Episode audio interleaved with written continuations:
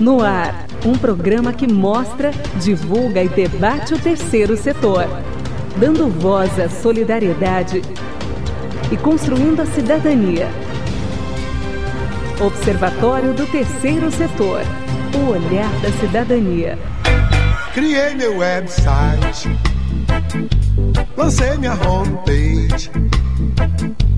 Com 5 gigabytes já dava pra fazer um barco que veleje. Meu novo website, minha nova fanpage. Agora é terabyte que não acaba mais por mais que se. Olá, seja bem-vindo. Eu sou Joel Scala. Está começando o programa Observatório do Terceiro Setor, o olhar da cidadania. No programa de hoje nós vamos falar sobre segurança digital. Segundo o levantamento feito pela empresa internacional de segurança virtual Caspers Lab, no primeiro semestre de 2019, que foi realizado esse levantamento, mais de 940 40 mil pessoas em todo o mundo já tiveram algum tipo de senha roubada. 940 mil pessoas em todo o mundo já tiveram algum tipo de senha roubada.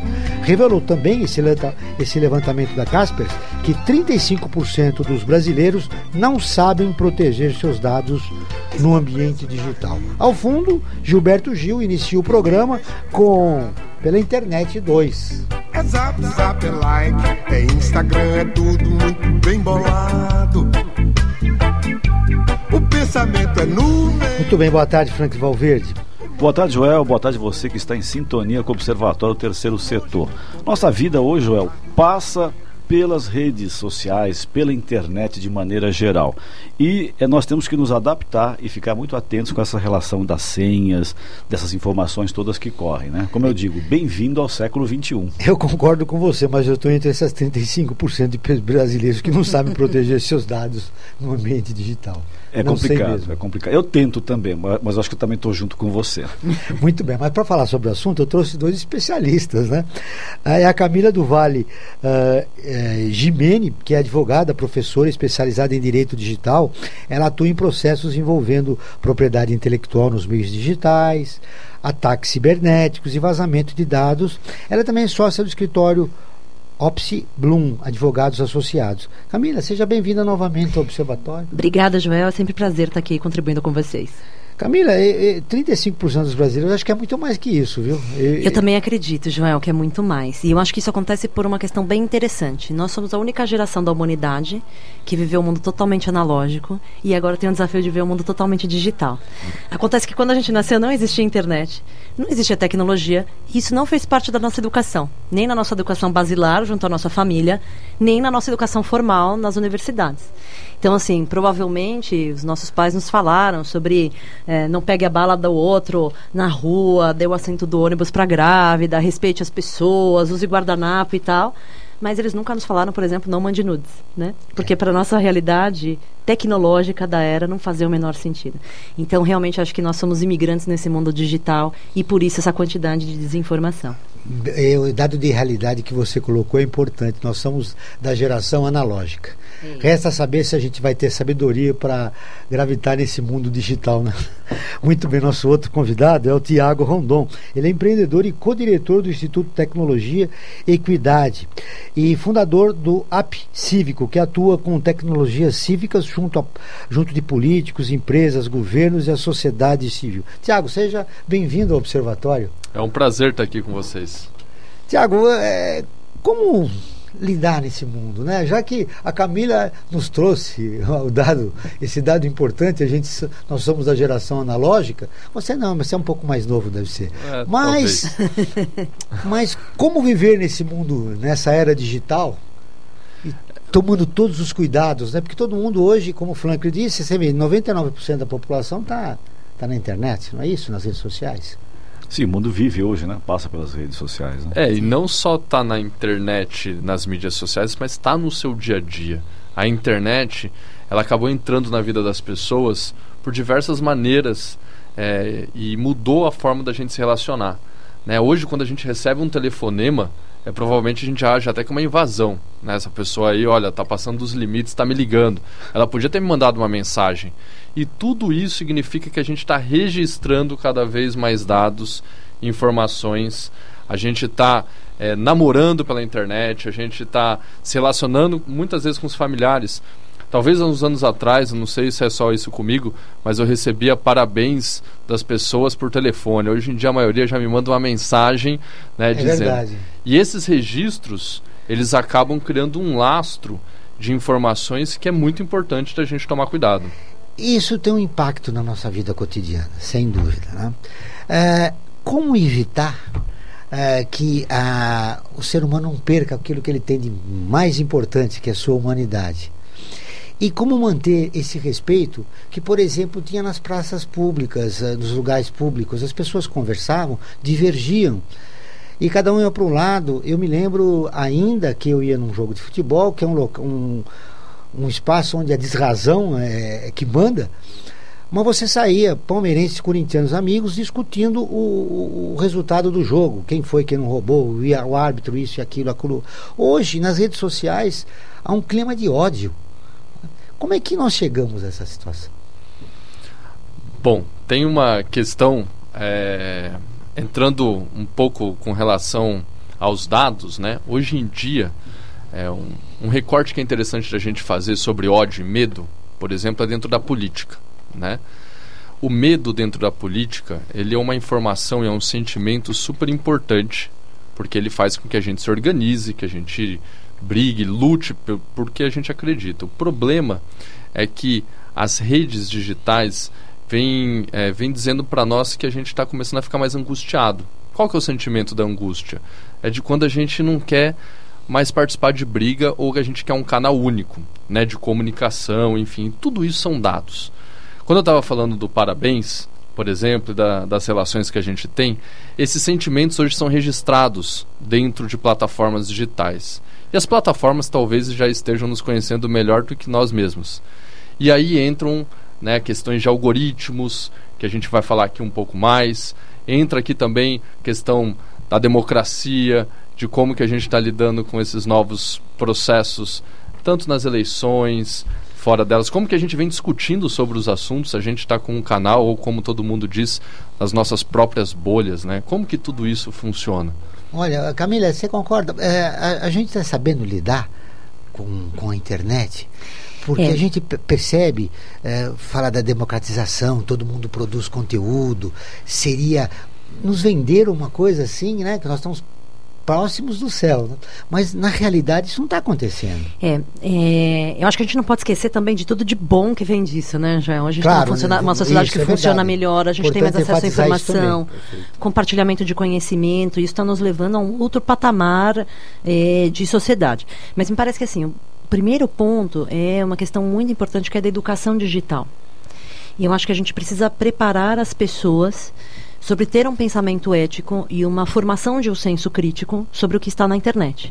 Inclusive, na Califórnia, eles fizeram uma legislação muito interessante que as escolas precisam ensinar senso crítico para as crianças sobre nem tudo que está na internet é verdade. Então, eu acho que, no final do dia, a gente está sofrendo muito mais eh, uma falta de educação mesmo, basilar, de como se comportar nesse ambiente digital. E isso acaba refletindo em todo esse discurso ah, Será de ódio que é um mundo vê. novo que a gente está enfrentando e nós não estamos sabendo lidar com isso? É. A nova geração, eles são nativos digitais, né? Eles nascem já amplamente conectados, com um vasto conhecimento tecnológico, mas não tem uma educação basilar sobre como se comportar isso. E, em contrapartida, os pais das escolas também não sabem educar, porque também não estão preparados para isso. Então, eu acho que é natural que aconteça isso, mas em algum momento a gente precisa evoluir, né? Parar de patinar e evoluir e ter um aprendizado realmente de uma utilização mais saudável, mais ética, mais lícita, mais legítima. Esse é o ideal, né? É. Eu tenho uma informação importante aqui para os nossos internautas e as nossas internautas e ouvintes. É, participem, enviem perguntas aqui para o Observatório Terceiro Setor.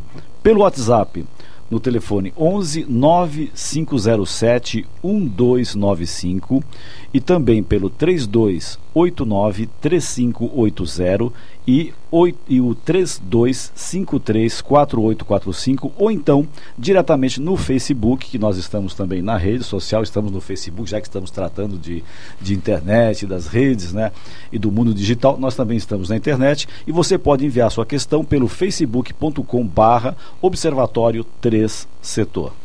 Aguardamos a sua participação. Uh, agora, nós vamos ouvir a ONU News, que é parceira de conteúdo do Observatório do Terceiro Setor, com a reportagem. A Procuradora do Brasil, ela defende treinamento para crimes cibernéticos contra jornalistas. A Ana Paula Loureiro, de Nova York, traz as informações. A procuradora brasileira Neide de Oliveira esteve em Paris esta semana, participando de eventos que refletiram sobre a necessidade de um maior diálogo e esforços para enfrentar desafios na internet para os jornalistas. Juristas internacionais estiveram entre os especialistas que debateram casos de perseguição que esses profissionais sofrem online e falaram das experiências em seus países eu falei das dificuldades no Brasil sobre a investigação em crime cibernético e em relação a jornalistas também, a gente não ter um canal específico de, de denúncias, é, termos poucos crimes cibernéticos mesmo, né? E a, nós temos um, um, um projeto de lei para introduzir outros crimes cibernéticos na legislação no Brasil e eu penso em sugerir um aumento de pena para quando o crime for praticado contra jornalista, né? Em geral. Assim. A Organização das Nações Unidas para Educação, Ciência e Cultura, Unesco, organizou a sessão com os Estados-membros do Grupo para a Segurança dos Jornalistas da agência. Em nível internacional, a especialista brasileira disse que uma das principais dificuldades para lidar com o assunto é a falta de legislação e de colaboração com provedores de serviços da web. Os americanos, principalmente, porque ah, baseado na, na na primeira emenda, né, da liberdade de expressão, eles também não colaboram com crimes é, contra a honra, né, que não existe nos Estados Unidos, de racismo, é, eles alegam, é, então, assim, toda vez que nós temos esses crimes, crimes que ocorrem contra jornalistas, difamações, é, que ocorrem na internet, né, eles quando tem deles para informar alguma coisa eles não eles nunca informam né? E uh, o problema da dark web né que nós temos dificuldade de fazer investigação é, e aí especificamente no Brasil nós temos precisamos né, de treinamento né?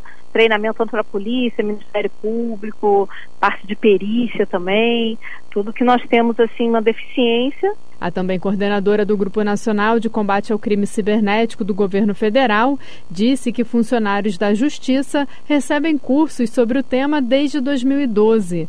No Brasil, a pena de prisão por crime cibernético varia entre um a três anos, dependendo do tipo de delito. Neide de Oliveira acrescentou que um programa do Ministério Público pela Educação é realizado em várias escolas em formato de oficinas. Nessas iniciativas, o envolvimento de professores pretende passar para as novas gerações as regras para o uso da internet com respeito aos direitos humanos como as crianças, né, adolescentes, né, usarem a internet de forma segura, ética. E esse ano nós começamos nas faculdades, também dando seminário sobre cidadania, cidadania digital no ambiente do ensino superior.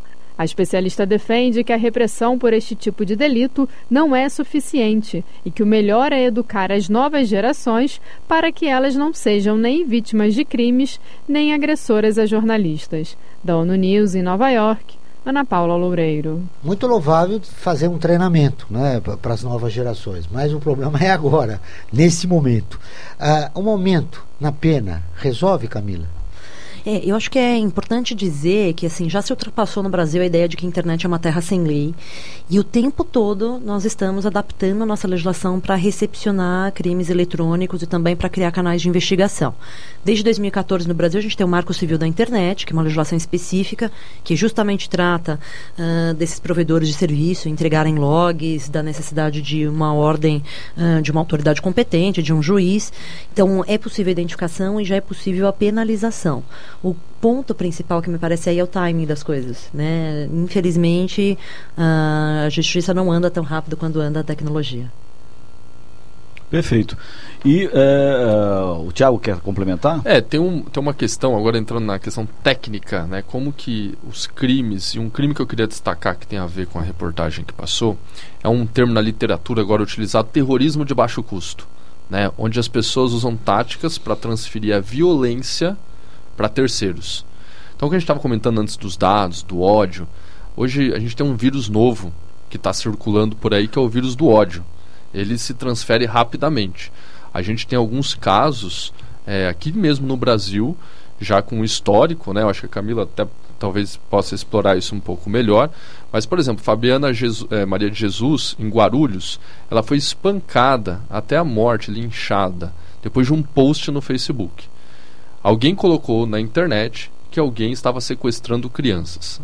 A polícia, inclusive, fez uma investigação depois e disse que não teve nenhuma criança sequestrada. Mas por causa de um retrato falado, uma notícia falsa que começou a surgir nas redes sociais e por esse vírus do ódio que muitas pessoas querem compartilhar essa questão muito rápido, sem verificar, sem analisar, partem para a violência. Então, no ponto de vista que a gente estava colocando do ódio, acredito que é algo para a gente se prestar muito atenção, porque isso está ficando cada vez mais frequente, principalmente com o aumento do ódio, como foi dito aqui antes. E nós temos um convite para você que nos ouve aqui na rádio e também nos acompanha nas redes sociais. Nós estamos na Rádio FM com o programa Olhar da Cidadania, transmitido pela Rádio USP toda quarta-feira às 5 horas da tarde. Aqui em São Paulo em 93,7 e em Ribeirão Preto em 107,9. Ou então, se você preferir, pelo site jornal.usp.br/rádio. a Associação Científica e Cultural das Fundações Colaboradoras da USP, FUNASP, foi constituída com o objetivo de aperfeiçoar o relacionamento das fundações com a Universidade de São Paulo. A FUNASP colabora com a USP nas relações entre fundações por meio de fóruns, simpósios, seminários, pesquisas e intercâmbio de informações, além do seu investimento na área social.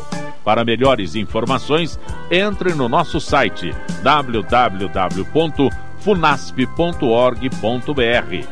Funasp, um marco entre o universo acadêmico e a sociedade. Ouça agora um boletim do Observatório do Terceiro Setor. Mais de 12 mil crianças foram mortas ou mutiladas em conflitos armados no ano passado. A afirmação é de um relatório divulgado pela ONU. 7 mil crianças foram obrigadas a exercer funções de combate, principalmente em países como a Somália, Nigéria e Síria. Além disso, foram registradas 930 vítimas de violência sexual. Ainda, os ataques contra escolas e hospitais em geral diminuíram, mas se intensificaram em algumas regiões, como o Afeganistão e a Síria. Para ler mais notícias como esta, acesse o nosso portal observatório3setor.org.br. Meu nome é Isabela Alves e você está ouvindo o Observatório do Terceiro Setor. Quer ficar por dentro de tudo o que acontece no terceiro setor e ainda ter acesso a todos os nossos programas? Acesse o nosso portal observatório3setor.org.br. Observatório do Terceiro Setor, o olhar da cidadania.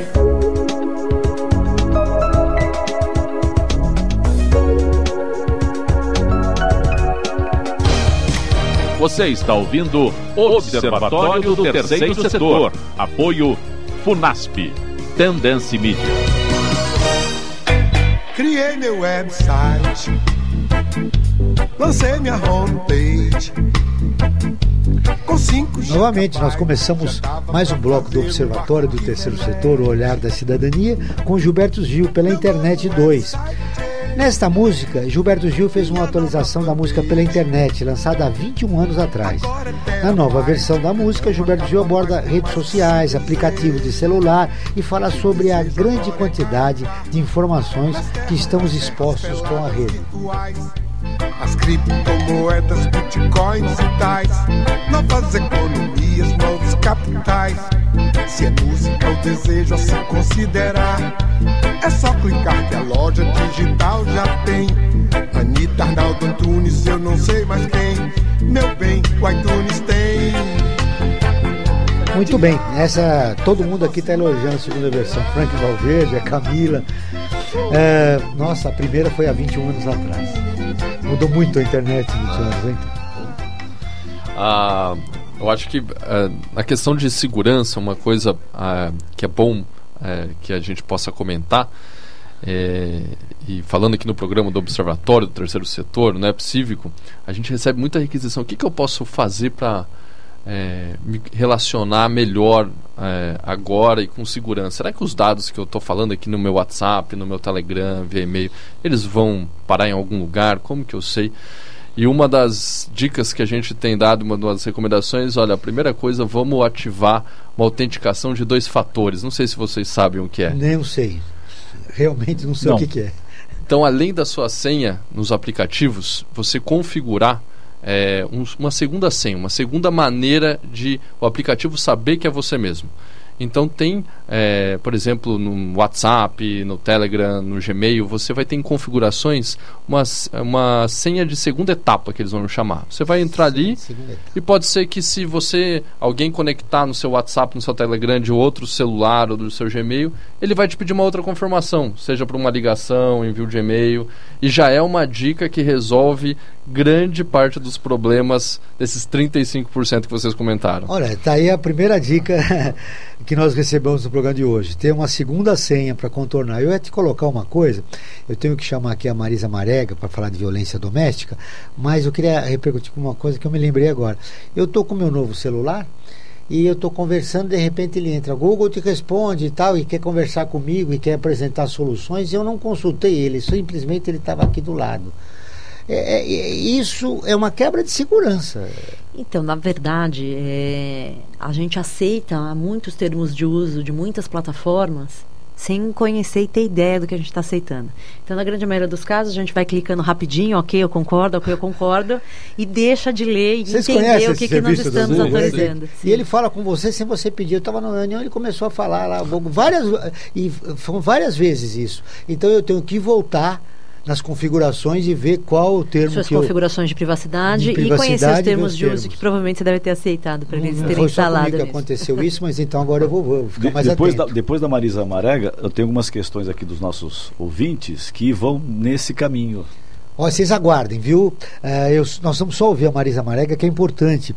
É, ela vai falar sobre a violência doméstica, é, do grupo de violência doméstica de apoio no Facebook. Ouça. Olá, Marisa. Cadê meu celular? Eu vou ligar pro 80, vou entregar teu nome e explicar meu endereço. Boa tarde, colegas do estúdio. Boa tarde, ouvintes. A Plan, uma organização não governamental, fez uma cartilha muito interessante sobre a situação de agressão às meninas e os dados são assustadores. Todos os anos, a estimativa é que no Brasil 500 mil, isso mesmo, ouvinte, 500 mil mulheres são vítimas de estupro ou sofrem com abusos e violências sexuais. E pasme, 70% das vítimas violentadas são crianças e adolescentes. E o que é pior, a grande maioria desses abusos é cometida dentro de casa, por parentes, vizinhos ou amigos da família. A nova lei diz que qualquer contato físico contra a vontade da vítima é considerado estupro. E isso deve ser denunciado à polícia. Muitas vezes a mãe percebe que o padrasto tem atitudes suspeitas, mas finge que não vê, para não se mexer na situação. Isso é um crime, porque a criança ou adolescente vai ser marcada para o resto da vida. Então, mesmo que tenha dependência econômica, a família tem que denunciar. O estupro geralmente é cercado por muita vergonha por parte da vítima e é comum que as mulheres e as meninas se culpem pela violência. Isso é um absurdo. É colocado na cabeça da menina que é para favorecer o abusador. Ele finge que é protetor quando no fim está destruindo a vida da vítima. Para acabar com essa situação de abuso, é preciso denunciar e pôr o culpado na cadeia. Se você conhece alguém que é vítima, avise a polícia, faça um boletim de ocorrência na delegacia. Se o abuso foi no metrô ou no trem, avise o pessoal da guarda, eles tomam providência. Se precisar de mais informações, procure a gente no Facebook. Violência Doméstica Grupo de Apoio. Uma boa tarde e até a próxima. Cadê meu celular? Eu vou ligar pro 80, vou entregar teu nome e Essa foi a jornalista Marisa Marega que realiza um trabalho importante no Facebook contra a violência doméstica. Se você souber de alguém, vizinho, amigo ou até mesmo parente, denuncie. Vamos agora com a participação dos ouvintes. Sim, sim. No, nós estamos também no Facebook. Vocês estão nos acompanhando pelo Facebook. E nós estamos não só aqui em São Paulo, mas também chegando na Bahia, no Rio Grande do Sul, Minas Gerais, Ceará, Rio de Janeiro, Paraíba e no Maranhão no momento. Obrigado a todos vocês que nos ouvem pela rádio e que nos acompanham pelo Facebook. E nós temos aqui algumas questões já importantes e com relação a essa questão da privacidade com relação às redes, né? Eu vou dar duas questões que eu acho que elas, elas, têm, elas se comunicam de uma certa forma. A primeira delas é da Célia Regina, da Aclimação. Ela enviou pelo WhatsApp uh, essa questão. É verdade que posso estar sendo espionado ou espionada mesmo com o celular desligado? Que não sei se é mito ou é, se é fato ou boato, como as pessoas dizem. Essa é a questão da, da Célia Regina lá da Aclimação. E a outra questão, também via o WhatsApp, é, do Roberto Souza, lá de Itaquera, é, que ele diz o seguinte: deixar o GPS do celular desligado te dá privacidade ou é uma falsa privacidade? Obrigado tanto a Roberto como a Célia Regina pelas suas perguntas. Ótimo. Começamos lá, vamos lá com você, Camila. É, acho que as pessoas elas não entenderam ainda que tipo de sociedade que a gente vive hoje. Hoje nós vivemos numa sociedade que nós chamamos de sociedade da informação, em que informação passa a ter valor. Então as pessoas começam a usar as plataformas e os aplicativos acreditando que são gratuitos, que o Facebook é gratuito, que o Gmail é gratuito, que o motor de busca do Google é gratuito. Mas na verdade, na sociedade da informação há um pagamento. Mas esse pagamento não é em dinheiro, esse pagamento são com os nossos dados. E essas empresas monetizam em cima dos nossos dados. Cria-se um mercado em cima disso. Portanto, é, acreditar que o, se utiliza todas essas plataformas e os seus dados não são utilizados para outras finalidades é realmente um tanto ingênuo. Na sociedade da informação, esse é o principal modelo de negócio em que se baseia esse tipo de sociedade.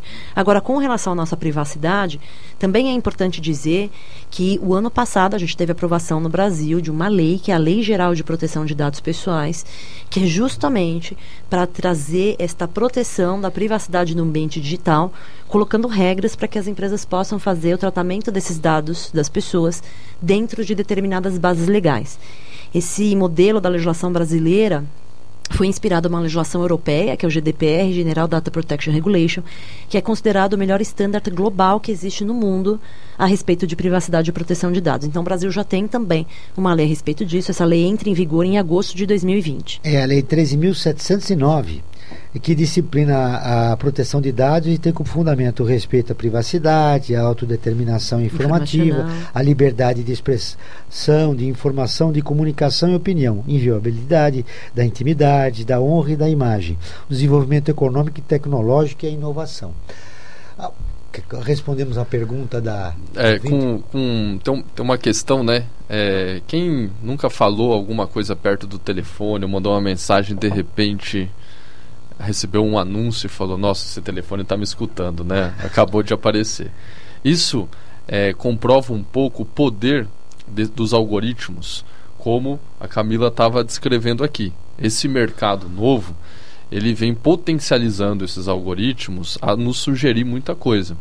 Então, a segunda pergunta, começando por ela, quando você desliga o GPS, é bem provável que também há possibilidade de saber onde você está porque tem roteadores ao seu redor, tem algumas outras, alguns outros dispositivos espalhados por aí.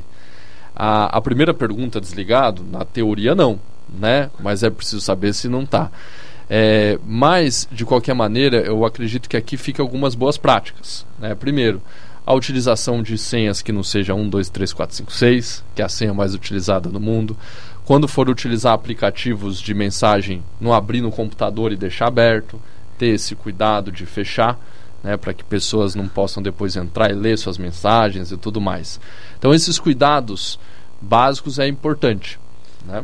E ainda, ah. só para complementar, Joel, também é preciso pensar que hoje estamos na internet da era das coisas, em que a gente começa a colocar a internet em outros objetos que não só smartphone. Então você vai desligar o seu smartphone, mas a sua geladeira também está conectada à internet.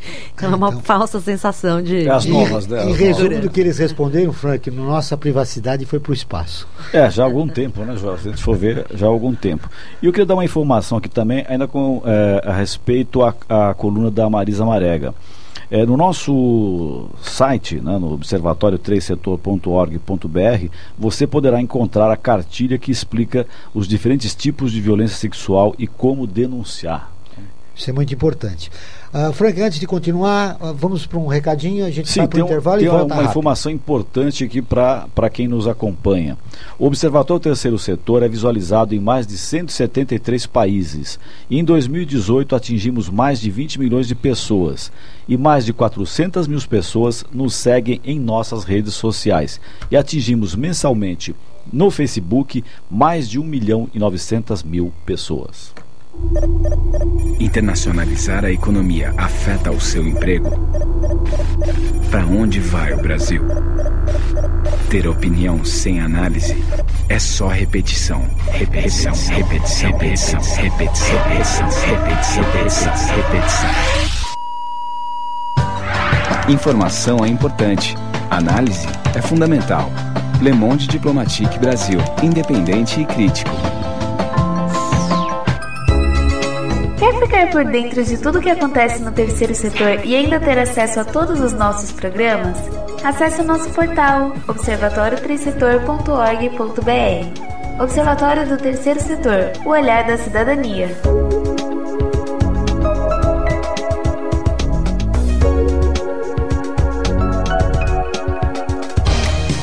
Você está ouvindo Observatório do Terceiro Setor. Apoio FUNASP. Tendência Mídia.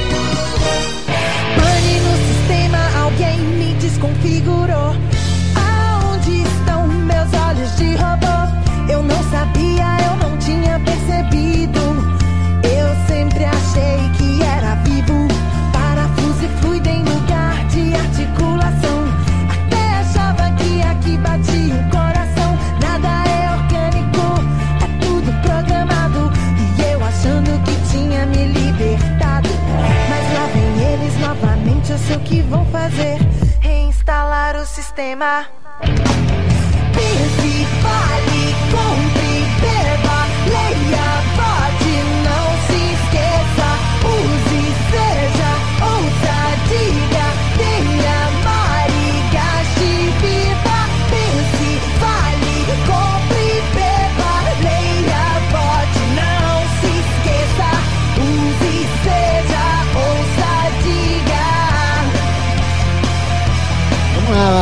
ao som de Pitch, né?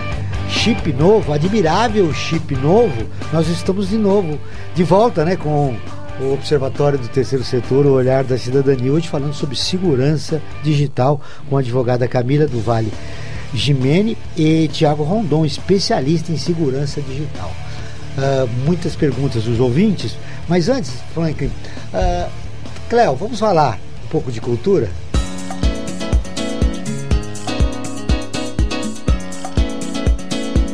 Falando em cultura. Estate, sei calda come i baci che ho perduto, sei piena di un amore che è passato, che il cuore mio vorrebbe cancellare. Muito bem, as novidades com e agora de volta ao vivo com Frank Valverde, falando das novidades também do cinema italiano. Isso, isso mesmo, João. Nós vamos eh, até aqui em São Paulo. 8 e meio, Festa do Cinema Italiano, um festival de cinema que é realizado em várias cidades portuguesas, brasileiras e moçambicanas. A edição paulistana começa na próxima quinta-feira, dia 8 de agosto, no espaço Itaú da Augusta, trazendo inúmeras novidades do cinema italiano atual. É, esse 8 e meio Festa do Cinema Italiano, claro, está claramente inspirado em É o título do- título Ottemezzo do, Fellini, do Fellini. aquele belo Federico filme Fellini. Do, do Fellini. E esse festival, essa festa do cinema italiano, não acontece só aqui em São Paulo, também é, vai ocorrer em Belo Horizonte, Brasília, Curitiba, Niterói, Porto Alegre, Recife e no Rio de Janeiro. Na programação, nós temos filmes que tiveram destaque recentemente na Itália, como o drama Euforia, de Valéria Golino, e as comédias Noite Mágica, de Paulo Virzi, e Lúcia Cheia de Graça, né? Troppa Grazia, né? da, da direção do Gianni Zanazzi. São, os três filmes são do ano passado, 2018. A programação completa da Festa do Cinema Italiano você encontra no site www.festadocinemaitaliano.com e o Espaço Itaú de Cultura fica eh, o Espaço Itaú de Cinema, perdão, né? Eh, fica na Rua Augusta 1475. E uma última informação, essa música que nós estamos ouvindo ao fundo, né? State com Bruno Martino, Aqui no Brasil nós já conhecíamos ela né, há muito tempo, né, na versão do João Gilberto que se foi recentemente. Né? E o Bruno Martino é o autor original dessa música. Né? E o, o, o o João Gilberto fez uma versão mais bossa nova do que essa que nós estamos ouvindo. E além dessas duas versões, né, há uma também que não é muito conhecida, que foi gravada pela Alcione. A gente encontra no YouTube, aquele vozeirão da Alcione, e com os arranjos muito jazzísticos, muito legal. Recomendo quem tiver interesse, entre na- no YouTube, coloque Alcione State e vai encontrar essa bela canção italiana. Bom, com essa informação importante sobre o cinema italiano, você fez eu entrar no túnel do tempo.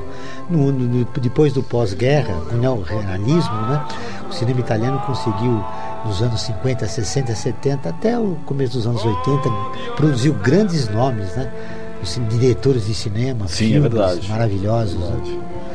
Muito bem, tá aí, são as informações de cultura com o Frank Valverde e nós continuamos aqui ah, com, nó- falando sobre segurança digital com dois importantes convidados. Eu quero que você continue já temos, você. temos mais perguntas. Mais perguntas, temos ma- mais questões. Como eu, como eu disse, né, nós estamos chegando eh, praticamente em quase todo o Brasil: Bahia, Rio Grande do Sul, Minas, Ceará, Rio de Janeiro, Paraíba, Maranhão e por aí vai. Eh, e as questões que nós temos aqui dos nossos ouvintes, nossas ouvintes também. Eh, a Isabel Cristina de Cotia eh, pergunta: o que é permitido e o que é crime em redes sociais? Ou ainda é terra de ninguém? né? E uma outra questão também que acho que a gente pode, de uma certa forma, eh, também abordar junto, o José Roberto, via WhatsApp, ele pergunta quais as principais limitações em segurança da informação. Então, duas questões. A Isabel Cristina A falando impressão o que se que é tem crime. realmente é que é terra de ninguém, né? Com essas agressões É. que a gente observa É, mas diariamente. toda a legislação que já existe para o mundo físico também vale para o mundo digital, né? Então, todos os crimes contra a honra, ameaça, calúnia, injúria, difamação, tudo isso que acontece no ambiente digital pode ser penalizado. O que a gente faz é ajustar o Código Penal para tipificar novos crimes que só acontecem no meio eletrônico, crimes novos. Então, por exemplo, a gente fez um ajuste no Código Penal para criminalizar o crime de invasão de dispositivo informático alheio, que é a famosa lei Carolina Dickmann, quando alguém invade um dispositivo. A gente fez alterações agora recentes, inclusive, para quando há uma divulgação de uma imagem de sexo sem autorização da vítima, então um vazamento de nudes e por aí vai. Então, sim, todos esses Que causou crimes, algumas tragédias, esse, sem esse- dúvida. esse detalhe que você falou. Todos os crimes cometidos no ambiente digital podem sim sofrer processo judicial no mundo real. Perfeito. Olha, nós temos mais, mais questões aqui enviadas pelos nossos internautas, nossas internautas e os nossos ouvintes também. Nós temos aqui uma questão ah, da Maria Clara via WhatsApp que realmente ela é muito boa. Como posso ter certeza que meus filhos estão protegidos na internet?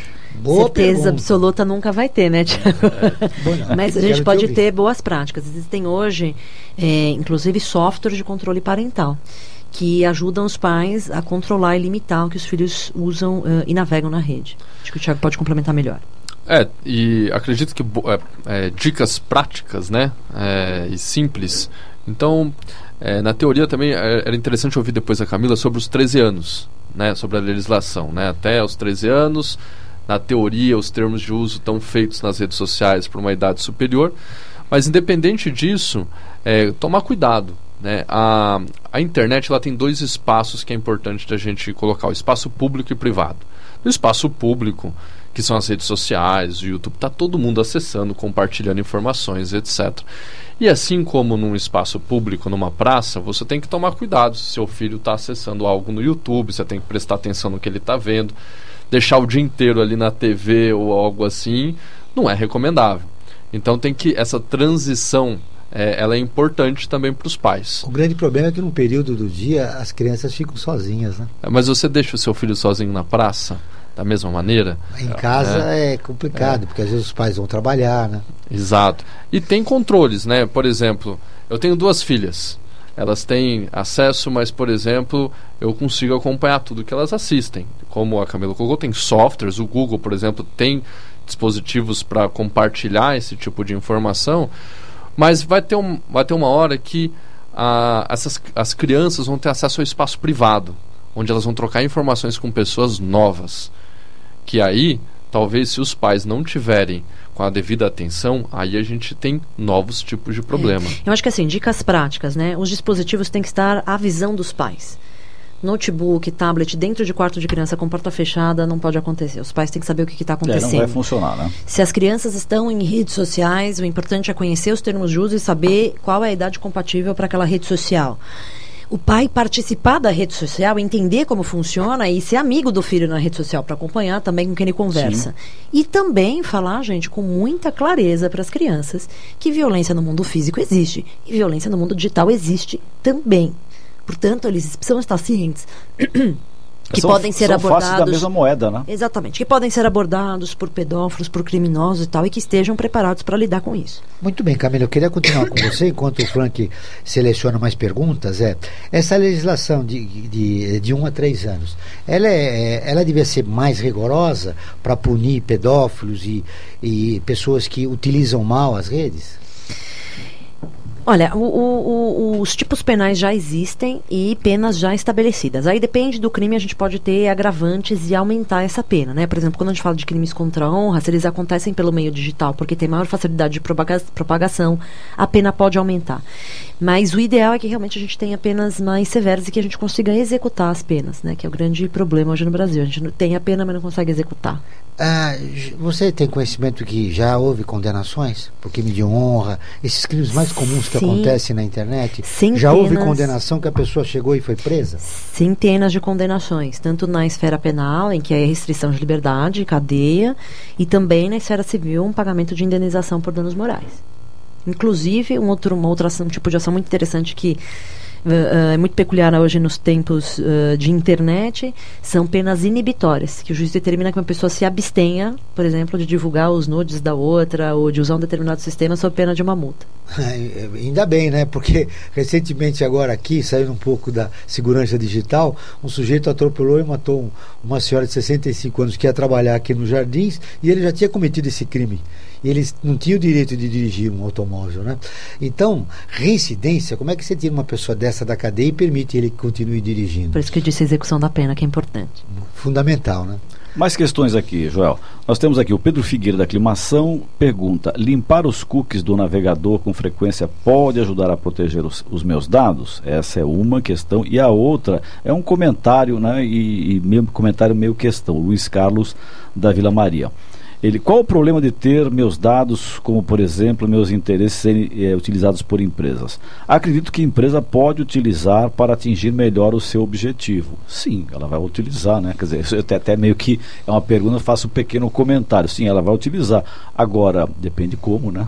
Acho que os, os, tanto a Camila como o Tiago podem é. repercutir Posso essa responder questão. a segunda, o Tiago volta para a primeira?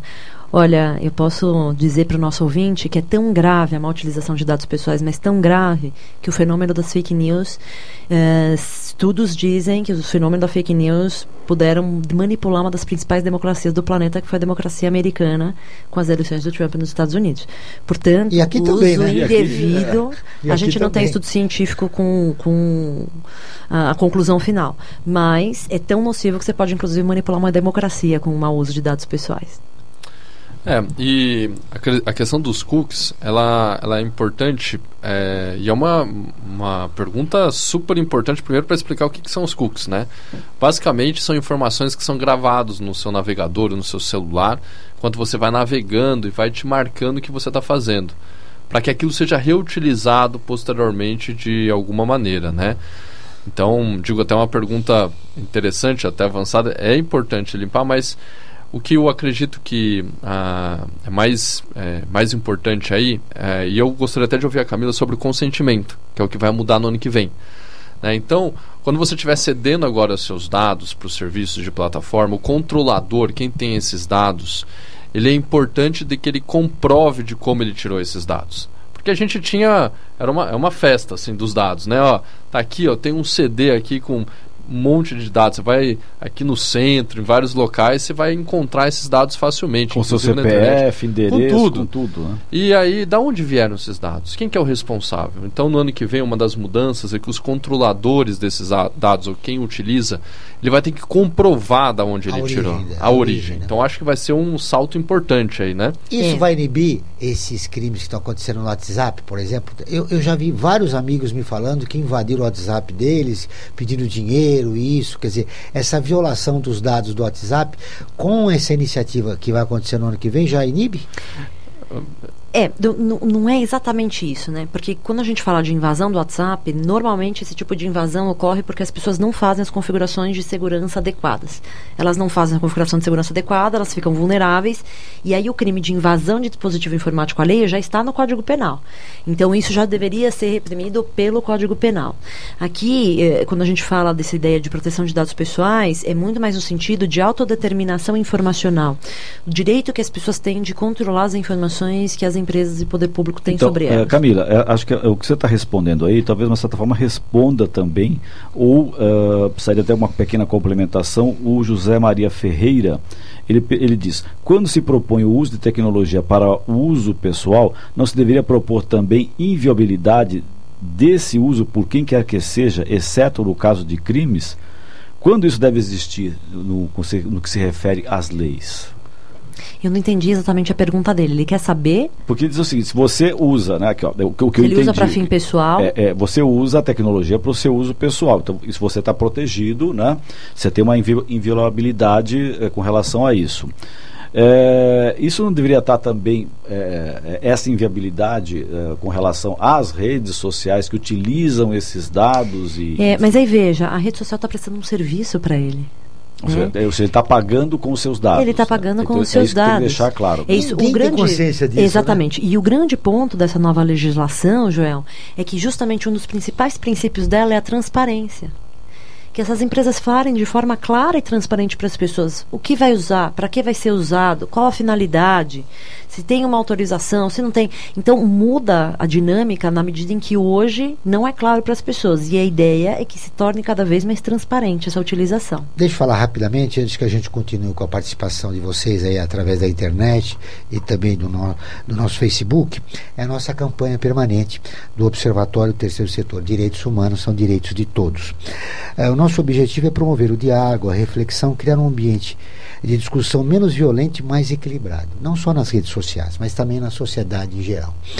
É, Para participar é fácil, basta compartilhar o banner da campanha que está em nosso portal, observatório3setor.org.br. Participe da nossa campanha. Direitos humanos são direitos de todos. Os nossos convidados também estão convidados a participarem da campanha. Continuamos com a participação Continuamos. Joel. Nós temos aqui o Mário Ferreira via WhatsApp que faz uma pergunta que eu acho fantástica. Eh, como identificar eh, um cara, né? ele, ele coloca uma, bem, bem- de uma forma bem coloquial, né? Como identificar de um cara um fake news, né? Mas eh, como é que a gente identifica efetivamente? que Eu, eu É, sei que existe as uma pessoas- série, mas é, é. é- é- é tanta coisa. Você tem que ir num site, entrar, É, colocar. Mas é isso, Frank, as pessoas elas esquecem que a internet não são só as redes sociais. A internet é muito mais coisa. E você pode pesquisar em outros locais da internet e checar se aquela informação é verdadeira ou não. Dá receitinha para as pessoas. Acho que isso é importante, porque como você disse que nós tivemos uma eleição não ainda totalmente comprovada, mas todos os indícios indicam que ela foi manipulada na, na- na- na dita maior democracia democracia de, do planeta, e outras menores também aconteceu isso, e, e, muitos de nós hoje sofremos até a consequência disso. Como é que a gente pode fazer para se é. defender? O cidadão comum, como é, é. que ele pode se defender? Eu acho que a primeira coisa é não compartilhe se você não tem certeza do que é aquela informação. Já existem, inclusive, julgados aqui no Tribunal de Justiça de São Paulo condenando pessoas que compartilharam notícias e afetaram a vida de outras pessoas. O segundo ponto é pesquise na internet, porque o resto da informação está na internet. E a terceira, e mais importante, hoje a gente vive uma era que a gente chama de pós-verdade, em que as nossas convicções e crenças particulares estão se sobrepondo a fatos históricos e a constatações científicas.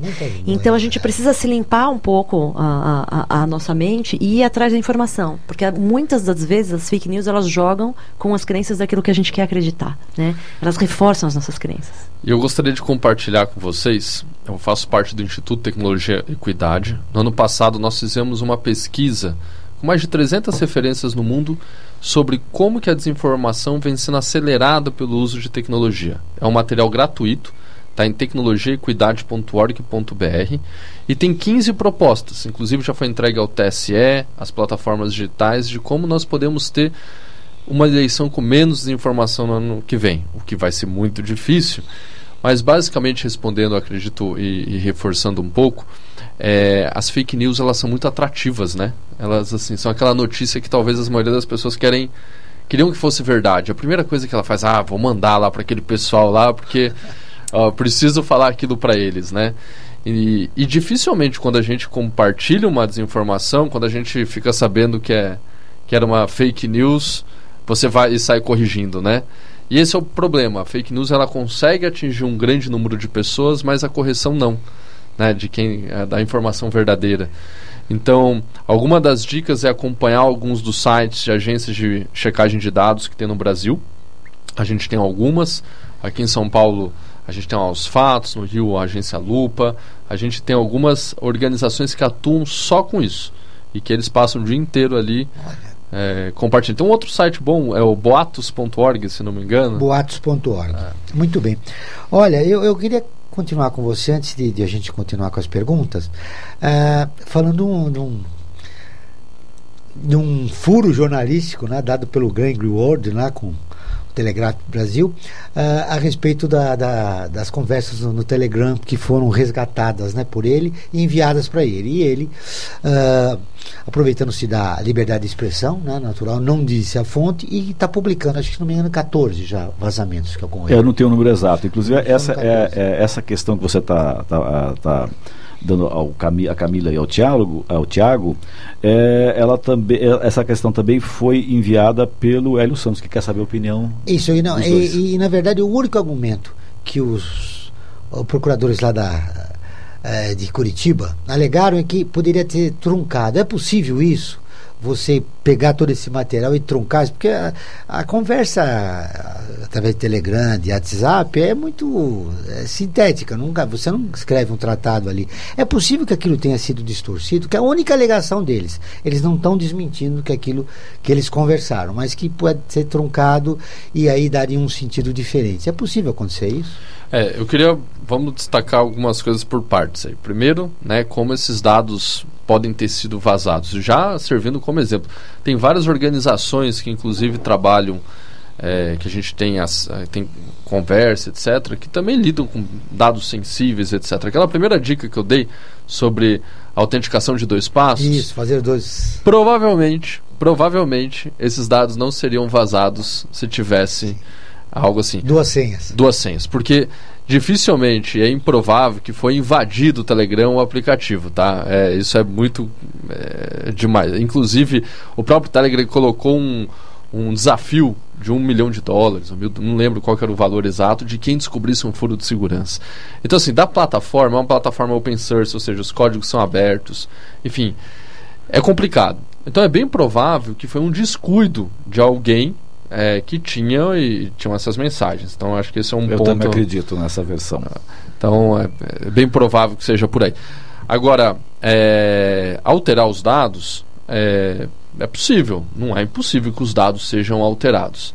É, e aí, do ponto de vista, aí é um outro ponto de vista, né, que não é tecnológico, é jornalístico, né, que é a questão de validar, contar história, etc, tudo mais. Mas tecnicamente eles são possíveis de serem alterados. E por isso que tem uma perícia técnica, por isso que eles devem estar passando por um, um outro tipo de processo É. na interna. É isso que eu ia dizer. Quando a gente fala no aspecto de prova judicial, eh, quando a gente fala de prova digital, basicamente tudo pode sim ser manipulado. Não sei se vocês conhecem um aplicativo que chama WhatsApp, que ele simula uma interface do WhatsApp, você escreve o que quer, tira um print e diz que aquela conversa existiu. Eu não acessei, mas eu já ouvi falar dele. É, então, assim, tecnicamente é possível, mas tudo depende de uma prova pericial técnica. Existem softwares de perícia forense computacional, peritos forenses computacionais que são profissionais preparados para periciar esse material e apurar se realmente houve ou não uma manipulação.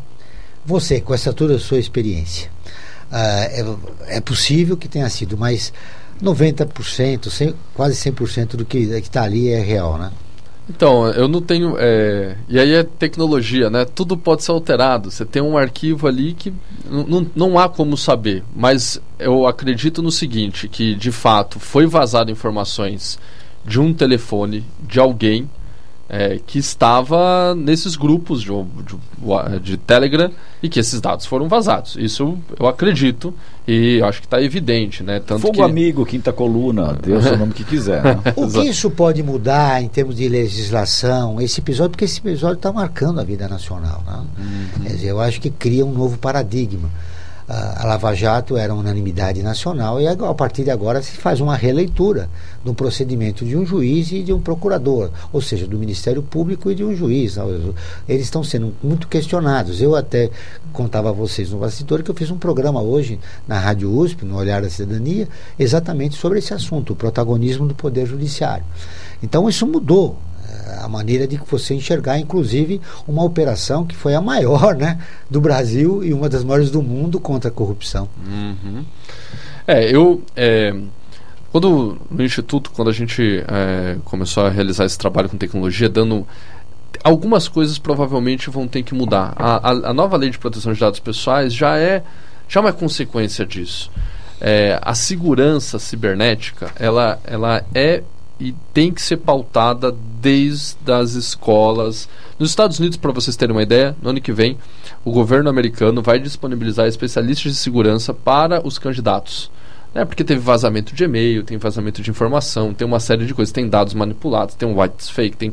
Enfim, imagina uma eleição como a do Brasil que só tem 45 dias. Né? Você construir uma narrativa e desconstruir é, é difícil.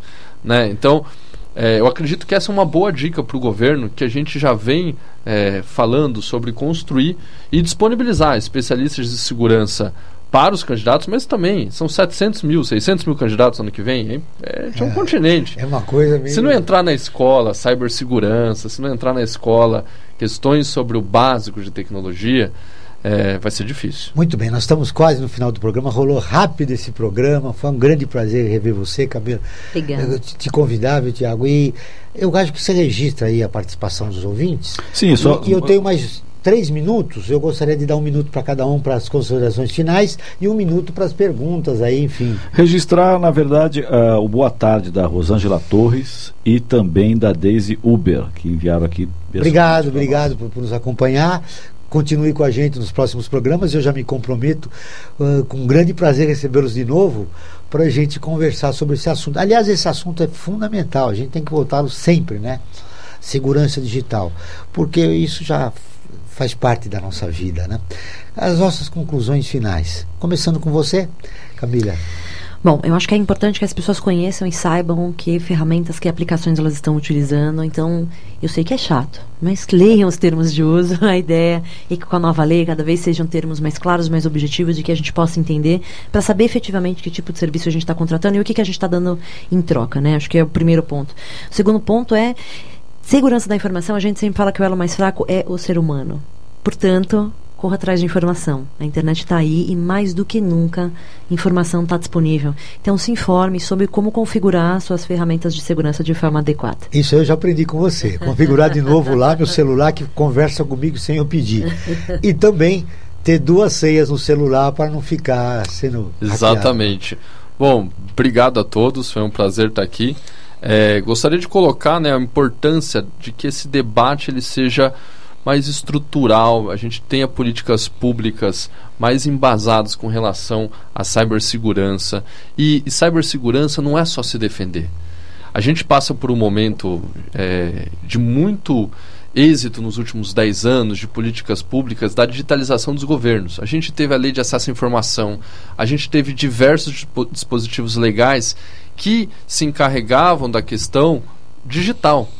O que a gente não pode perder agora é fechar plataformas, é fechar dados, é fechar qualquer tipo de dispositivo de acesso.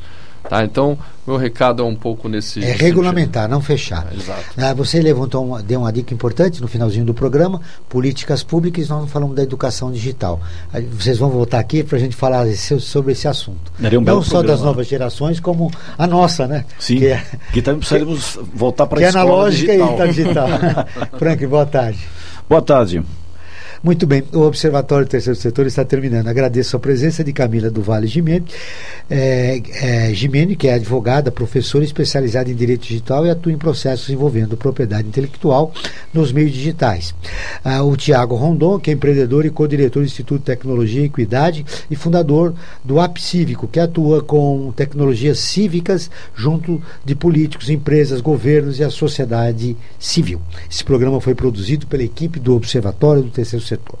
A coordenação técnica foi do Sérgio de Souza, os trabalhos técnicos do Cléo Rodrigues e nós voltamos na próxima quinta-feira. Mas antes, anunciando que um tema importante na- no programa de quinta, Franklin, é o cenário da infância no Brasil. Será o tema. Vocês já se preparem. Na próxima quinta-feira, às 14 horas, nós vamos falar do cenário da infância no Brasil. E nós voltaremos na próxima quinta-feira, sempre na luta por uma sociedade mais justa, solidária, sustentável e tolerante. Boa tarde. Criei meu website, lancei minha homepage. Com 5 gigabytes já dava pra fazer um barco que veleje. Meu novo website, minha nova fanpage. Agora é terabyte que não acaba mais por mais que se deseje.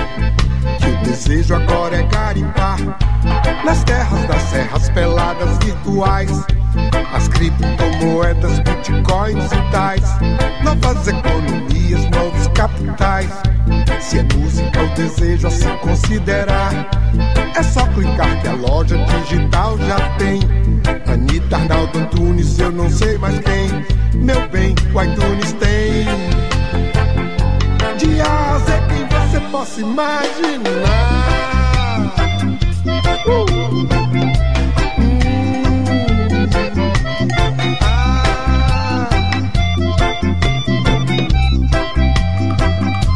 Estou preso na rede, que nem peixe pescado. É zap, zap, é like, é Instagram, é tudo muito bem bolado. O pensamento é nuvem,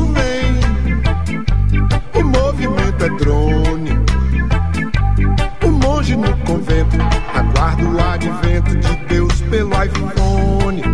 Cada dia nova invenção. É tanto aplicativo que eu não sei mais não. WhatsApp, what's down, what's new. Mil pratos sugestivos do novo menu. É Facebook, é FaceTime, é Google Maps. Um zigue-zague diferente, um beco, um CEP. Não consta na lista do velho correio de qualquer lugar. O ex é o nome feio, mas é o melhor meio de você chegar.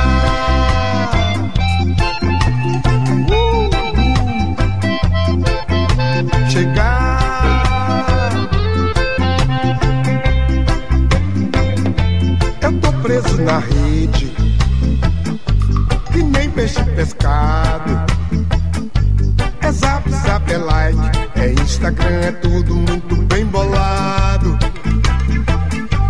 O pensamento é nuvem, o movimento é drone. O monge no convento aguarda o advento de Deus pelo iPhone. Cada dia nova invenção.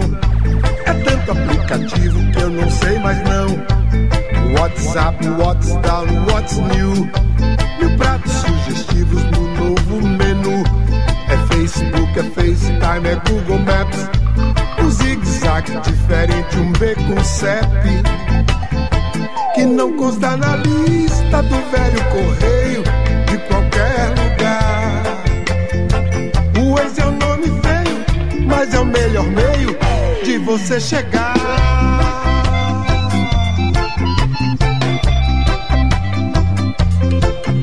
Chegar.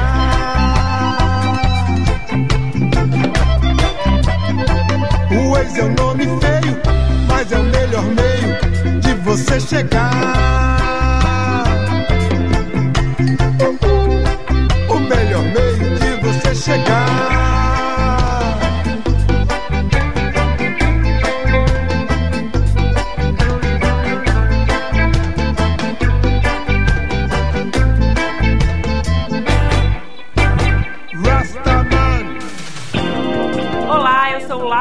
Gelbert, da ONU News.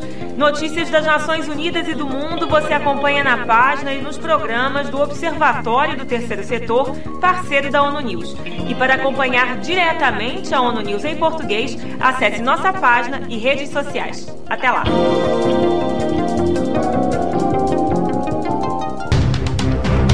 Um programa que mostra, divulga e debate o terceiro setor, dando voz à solidariedade e construindo a cidadania.